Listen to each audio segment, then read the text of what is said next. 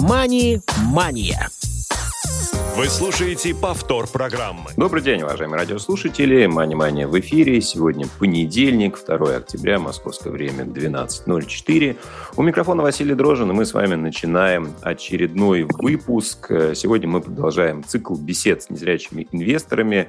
И я спешу представить нашего гостя. Это Павел Фофанов, а, исполняющий обязанности председателя Энгельской местной организации Всероссийского общества слепых, соответственно, незрячий а, инвестор и, кроме того, волонтер финансового просвещения Ассоциации развития финансовой грамотности. А, Павел, привет. Всем добрый день. Ну что ж, традиционный вопрос, который мы задаем каждому гостю в этом цикле. Скажи, с чего начинался твой путь а, в области личных финансов, инвестирования, как ты к этому пришел? Как я к этому пришел? А, во-первых, все это началось а, уже лет 20 назад. Я еще, вот сейчас не помню, еще школьником был или уже поступил в колледж ну, самому времени не было бегать, да и много чего не знал. Я много мучил отца. А, Пап, сходи на такую брокерскую, э, попроси книг а, почитать, узнать. С чего началось, я не помню. Но 20 лет назад это все-таки э, довольно-таки длительный период. Не помню, с чего началось. Ну вот э, захотелось мне э, поинтересоваться как минимум, э, что такое э, рынок ценных бумаг, э, что такое биржа. Э, от, мучил отца, отец мне помогал, набирал книг. Куча книг у меня до сих пор лежит, куча программ еще до, до сих пор лежит. Старых, древних, которые уже не работают. Но тем не менее, все это есть. Почитал, много читал, а, много разных статей. А, немного книг, но читал. А, ну вот, в принципе, с этого началось. А, ты а, отца, у тебя отец в этой области тоже ну, развивался каким-то образом? Почему выбор пал именно на него?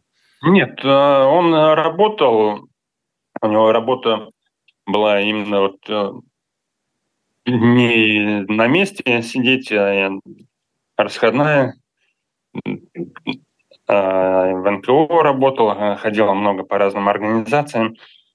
И, в принципе, если мимо проходил, заходил э, в компанию, в брокерскую компанию, финансовую компанию, много спрашивал книг. Угу. Ну, то есть это больше такой э, личный опыт, э, да. Хорошо. То есть э, ты сразу начал интересоваться прям серьезными вещами. Ты назвал э, биржу, э, различные компании, книги у тебя появились, даже какие-то программы. А почему тебе казалось это важным? Вообще вот э, тема инвестирования э, и что ты, собственно, начал предпринимать после того, как вся эта информация у тебя появилась? Я долгое время э, все это изучал не было подходящих э, брокерских компаний. Э, Все-таки там довольно-таки большой порог входа. Э, ну, 20 лет назад 10 тысяч – это серьезный порог входа был. Я много изучал. Подключил друга. Я говорю, ну давай пробовать на демо-счетах. Он, да чего тут непонятно? Все, вот тут купил, вот тут продал. Ну, ты вообще не понимаешь, что ли? Я говорю, нет, тут не так. А, долго изучал, очень долго. В итоге а, в, в октябре, по-моему, 2008 года, 2008 года я открыл свой брокерский счет. Почему я выбрал, выбрал компанию Атом? А почему я ее выбрал? У нее самый э, маленький порог входа был. А, если не ошибаюсь, 5 э, тысяч. Может и меньше, но я вложил 5 тысяч. Я начал э, закупать бумаги, пробовать, тестировать потихоньку, понемногу. Там вплоть по одному лоту, по одной бумаге. где-то, ну, смотря у кого какой лот. А, пробовал, закупал. А, тут э, мне поступила информация, что есть такое понятие, как шорт, короткая позиция. А, это продажа бумаг брокера. Продаешь э, на падении, цена идет вниз, и уже когда считаешь э, нужным, откупаешь их, и твоя прибыль получается. Угу. Я купил, э, я продал. А, бумаги пошли вверх. А мне тут margin call, э, предупреждение, что ваша позиция может быть закрыта. Я доложил денег. У меня опять margin call. Я снова доложил денег. Меня родители тут ругали. Ну, куда ты влез? Ну, зачем? Ну, почему? Ну, ну, ты же понимаешь, это, это ругали, одним словом. А, давай чуть-чуть контекста добавим. А какой возраст был э, в 2008 году, когда ты начинал этим заниматься? 23 года. Ну, то есть у тебя в целом ты уже достаточно взрослый, осознанный человек, э, просто родители тебя немножко наставляли, да, таким образом. А, и вопрос, почему ты решил э, так упорно следовать э, своей позиции и продавать бумаги, ну, то есть на чем был основан выбор вообще а, принятия этого решения? Почему ты решил продавать какие-то акции? Было много рекламы, что вот там на бирже зарабатывают э, огромные деньги – ну, я тоже захотел ну, зарабатывать много денег. А, ну, так, чтобы зарабатывать, надо много знать, чтобы много зарабатывать. Я решил попробовать и а, пробовать начал а, совсем понемногу, совсем потихонечку. А, все-таки всеми деньгами рисковать никак нельзя. Ну, по чуть-чуть, по чуть-чуть. А в итоге а, рискнул, там вкладывал, там и margin call добавлял, и дважды. В итоге я вложил 15 тысяч. На то время это, ну, все-таки деньги другие были, нежели mm-hmm. сейчас. Так, и чем же история закончилась э, с той да, позиции? История закончилась, я буквально за там 3-4 месяца я удвоил счет. Но совсем окончательный э, вариант. Э, мне понадобились э, деньги на институт, а у меня денег не оказалось. Пришлось мне с просадкой продать все свои бумаги и оплатить институт. Ну, я не закончил на этом все. Я заново занялся. Заново потихонечку, потихонечку начал заводить э, деньги на счет. И, ну, прибавлялись суммы, да. Э, сейчас не помню, сколько, в два раза, в три раза. Нет, в два с половиной раза, наверное, я удвоил счет. В итоге я опять прогорел. Ну, в любом случае, я на этом не останавливаюсь. Я продолжаю дальше. Э, давай попробуем суммировать э, те этапы, которые ты описываешь. Э, то есть ты делал несколько попыток прихода на фондовый рынок, ты вносил какие-то средства, первый раз чуть твои позиции не ушли в ноль, ты вносил деньги, но потом ты все деньги вывел на какие-то свои потребности, на институт, у тебя была вторая попытка входа на биржу. А, тоже она, я так понимаю, была а, с разной степенью рискованности, и в итоге ты ушел в ноль. Это вот э, сколько времени между этими двумя моментами прошло? И давай попробуем к нынешнему периоду подобраться поближе. Как ты сейчас ведешь себя на рынке? На что обращаешь внимание и как принимаешь э, решение о покупке тех или иных а, бумаг, активов? А, Василий, первый раз я вот, да, я вышел в ноль. А второй, второй раз я вообще ушел в минус, в хороший минус. А сейчас, так, промежуток времени я долгое время боялся опять входить, но в итоге я все равно не переставал читать, узнавать, интересоваться. И прошло несколько лет, года четыре, наверное. Я заново, когда а, вел а, деньги на счет, когда я уже в минус ушел. И с тех пор а, прошло два года.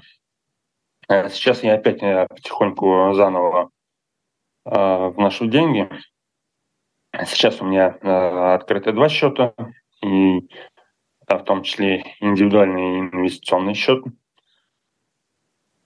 на котором, в принципе, тоже много интересного. Э, там разные, разные стратегии. Э, можно э, два, две стратегии. Можно а, поставить тип B, чтобы когда э, торгуешь и не платить налог, а можно делать индивидуальный инвестиционный вычет. А если торговля идет э, на оборот на 400 тысяч, ну и, соответственно, у тебя зарплата должна соответствовать, чтобы э, так, так, так, на 400 тысяч э, должна зарплата выходить, а, то можно через э, инвестиционный вычет э, вернуть 52 тысячи на данный момент налогов. Вот. А, и это заинтересовало. Плюс все равно доходность тут больше, чем по вкладам, чем по депозитам по всем вариантам. Ну и, соответственно, деньги на депозитах э, держать это интересно, конечно. А в любой момент их можно снять. Э, но здесь э, доходность, она гораздо больше. Ну, с другой стороны, она никак не гарантирована. А давай попробуем э, все-таки описать твой э, подход. Вот э, у тебя есть брокерский счет, обычный не инвестиционный, э, на который ты, как я понимаю, приобретаешь какие-то ценные бумаги, акции, облигации или что-то еще.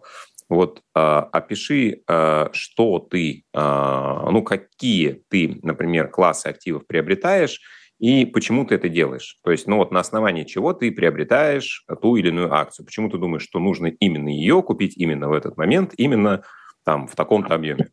Как ты это делаешь? Ты же не рандомно это делаешь, да, не случайным образом. То есть на что ты ориентируешься?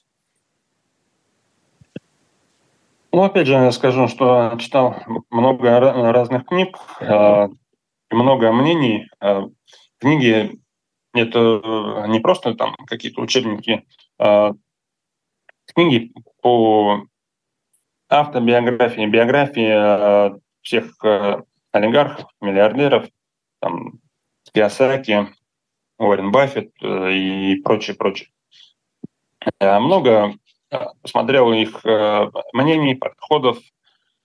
Я решил вот на данный момент, я сейчас пытаюсь дублировать пакет ММВБ, индекс ММВБ. Покупаю акции, которые входят в состав ММВБ. Потому что, как посмотрел, ну, доходность э, по индексу, она больше, нежели какой-то да, определенный э, свой портфель.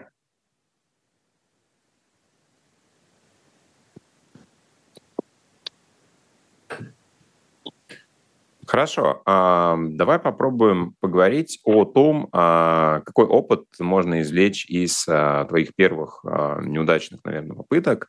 А, скажи, вот а, как ты сам считаешь, почему у тебя не получалось, почему у тебя были а, потери, ну, наверное, неправильное решение. Можешь ли ты оценить вот после этих 15 лет пребывания на рынках, пусть и с перерывами, что ты делал не так? И ну, какие советы, соответственно, можно было бы дать тем, кто только приходит на фондовый рынок, чего не стоило бы делать, исходя из твоего опыта? Ну, у всех, наверное, у большинства э, новичков, кто приходит на фондовый рынок, на финансовый рынок в целом, э, скажу, есть большая ошибка жадность. Э, если есть доступ э, на работу с плечом, то все закупают на полную. А тут такого делать нельзя. Если не хочешь э, прогореть, э, то этого делать не надо. А если ты уверен, что э, акция там в течение ну, недели, двух э, подрастет там на 10%, то можно, но нежелательно все равно. Опять же, профессиональные трейдеры, они, те, кто уже работает в брокерских компаниях, в банках, они советуют делить всю свою сумму а, инвестирования а, на 10 частей. И, ну, кто на 10, кто на какое количество, но не менее 10. И вот эти дроби а, вкладывать в разные активы, а больше доходность будет. А, ну, не зря говорят, э, не зря пословица «не держи все яйца в одной корзине». Поэтому не надо жадничать и вкладывать хоть по чуть-чуть, но в разные активы. Хорошо. А, то есть первый вывод э, – не гонитесь за доходом, а распределяйте активы. А, вот ты сказал, что сейчас э, тебе проще вложиться в индекс, э, чем покупать отдельные бумаги. Правильно ли я понимаю, что ты больше следуешь пассивному подходу в инвестировании, то есть ты не выбираешь отдельные бумаги, а, Газпром, Сбербанк, Лукойл или что-нибудь еще, неважно что, а берешь все акции вот в пропорции индекса или нет? А, ну да, я дублирую индекс. Я не покупаю э, индекс э, МВБ, а дублирую. Именно вот покупаю акции там, по процентовке. Сколько там Сбербанк не помню сейчас, 17%, по-моему, э, в индексе э, состоит. «Газпром» 14, или они оба по 14. Ну, сейчас э, набираю вот это количество. А, естественно, я набираю сейчас, так как все-таки денег не как на ММВБ, я в лотах набираю. 14 лотов одного, 14 лотов другого. Угу. Ну, а, каждая акция имеет свою стоимость, поэтому лоты будут сильно отличаться от э, пропорции, которая в ММВБ. Скажи, а я ну, наблюдаю похожие стратегии, когда люди копируют индекс самостоятельно. А скажи, вот эм, ну, почему ты это делаешь? Не проще ли купить одну бумагу, где эта пропорция уже соблюдена, Э, нежели приобретать э, ну, вот 40 разных акций, еще следить, чтобы э, пропорция была определенная. Но это же большая трата сил, времени.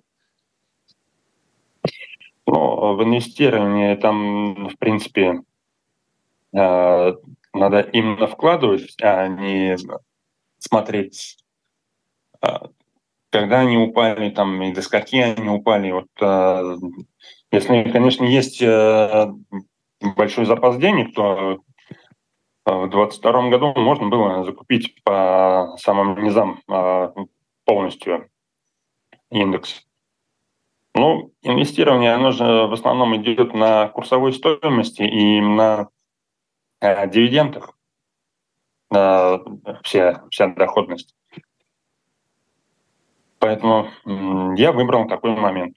Но опять же, а, кроме фондового рынка, я рассматриваю все варианты инвестирования. А, а, сейчас засматриваюсь на недвижимость, коммерческую недвижимость, жилая недвижимость. сейчас пробую, тестирую краудлендинг. Опять же, для меня это новая сфера, но тем не менее, все надо попробовать, и опять же попробовать понемногу вкладываю. Хорошо. А скажи, как много времени у тебя это занимает? То есть сколько, не знаю, часов в неделю, например, ты уделяешь всем видам инвестирования, чего бы они ни касались? Время, если для инвестирования, тут, конечно, времени гораздо меньше нужно. А, это не краткосрочная, не среднесрочная торговля, а краткосрочная. Но опять же, все это у каждого понятия краткосрочное разное. А у кого день, два, три, у кого месяц, это краткосрочное. А если э, рассматривать там ну, внутридневная торговля, естественно, там э, нужно гораздо больше времени, практически постоянно сидеть. Или, ну вот конкретно у тебя сколько это занимает? У меня... Понятно, что у всех по-разному. 3-4 часа в неделю. Угу.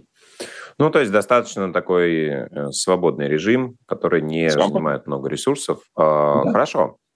А, я, когда тебя представлял, упомянул, что ты являешься волонтером финансового просвещения. А, можешь кратко а, сказать, эм, чего касается твоя деятельность, в чем она заключается именно как волонтер? Да, конечно. Во-первых, я вступил в ряды волонтеров буквально вот месяца полтора назад.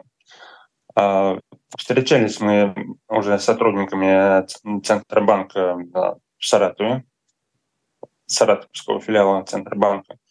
А сейчас мы разрабатываем а, всю программу.